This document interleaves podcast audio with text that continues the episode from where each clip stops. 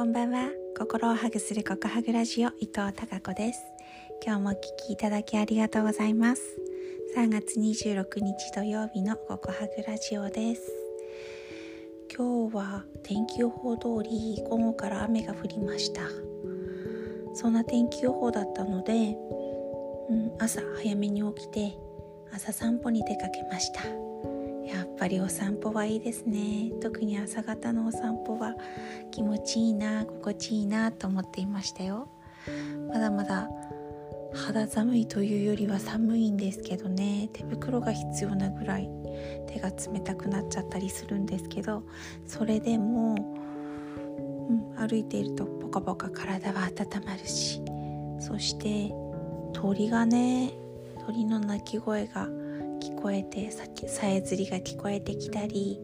あと今時はね田舎あるあるだと思うんですけど白鳥が、えー、何グループも群れをなして飛んでいるんです。で移動して泣きながらね移動してはですね会話してるみたいに。泣きながら移動してはうーん途中の田んぼではたくさんの白鳥さんたちがご飯を食べていました。あ朝食タイムですね。なんて思いながらちょっと田んぼの様子をパシャリとしたりですね。しながら朝散歩を楽しんできました。曇り空だったんですけどそこの隙間から見える青空とかちょっとだけ日が差してくれてそれもはありがたいな。ってまたあるものに目を向けられるうんそんな自然の豊かさの中に住んでいます。で戻ってきたらですね、えー、ムックがですねいつも毎朝歯磨きをして顔を洗ってヘアスタイルを整えてとてもねあの旦那さんが丁寧に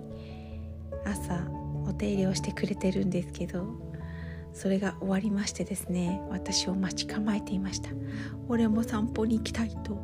もう大騒ぎだったのでもうちょっと日が出てからとかうん時間が経ってから行こうと予定していたんですがそのまますぐさま今度は15分コースでもムックと行くと20分コースより道が多いので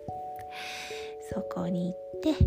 ムックとまたお出かけをして今日の朝だいぶ歩いてきましたね。そんな、